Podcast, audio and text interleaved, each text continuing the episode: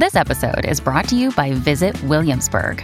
In Williamsburg, Virginia, there's never too much of a good thing. Whether you're a foodie, a golfer, a history buff, a shopaholic, an outdoor enthusiast, or a thrill seeker, you'll find what you came for here and more. So ask yourself, what is it you want?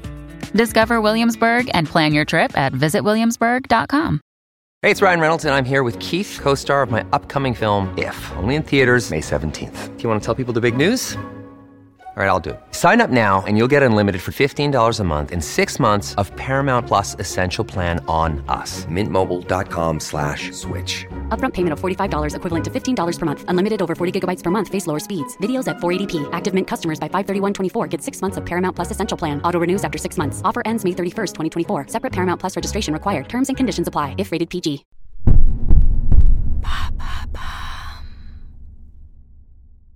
Quel avenir pour la forêt amazonienne?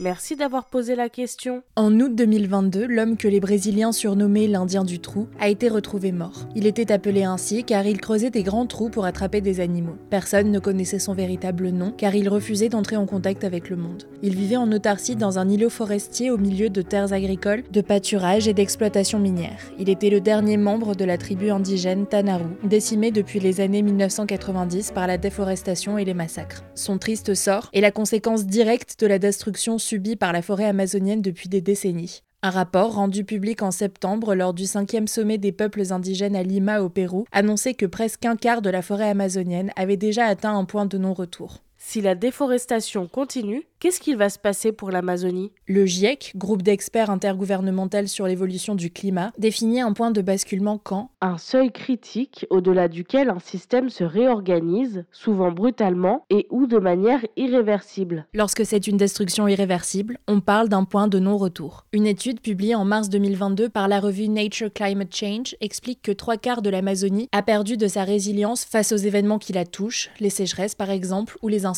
Selon les chercheurs Carlos Nobre et Thomas Lovejoy, si 20 à 25% de l'Amazonie venait à disparaître, son écosystème s'effondrerait. Le géographe François-Michel Le Tourneau résume dans Libération. L'inquiétude actuelle, c'est qu'elle ne réussisse plus à se maintenir en tant que forêt équatoriale amazonienne et se transforme en un autre environnement, plus pauvre. En gros, une sorte de savane. Quelles conséquences ça aurait? Localement, ce serait l'extinction d'une grande partie de la biodiversité incommensurable de l'Amazonie. On estime qu'elle abrite 2 milliards d'espèces animales et 200 espèces d'arbres. À titre de comparaison, une forêt européenne compte en moyenne 6 espèces d'arbres. Ce serait aussi décupler la menace déjà existante pour beaucoup de peuples indigènes. On en compte plus de 500 dans la région et presque autant de langues. En 2021, 176 autochtones ont été assassinés rien qu'au Brésil. Ce serait également une catastrophe à l'échelle mondiale. Avec moins de végétation, la forêt laisserait l'eau s'échapper des sols et l'agriculture de tout le continent américain est dépendante des courants d'humidité venus d'Amazonie. Les matières premières produites permettent de nourrir le bétail du monde entier.